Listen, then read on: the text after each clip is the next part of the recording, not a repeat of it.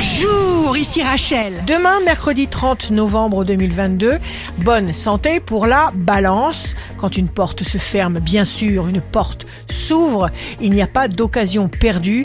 Ce sont les étapes du scénario. Le signe amoureux du jour sera le Sagittaire. Toutes les voies sont libres pour vous.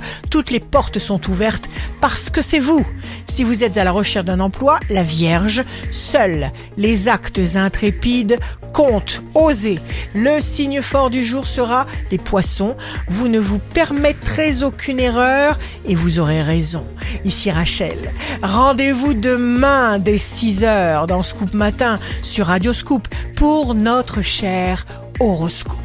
On se quitte avec le Love Astro de ce soir mardi 29 novembre avec la Vierge. On ne peut pas se forcer à aimer. Et c'est là, précisément, l'amour. La tendance astro de Rachel sur radioscope.com et application mobile Radioscope.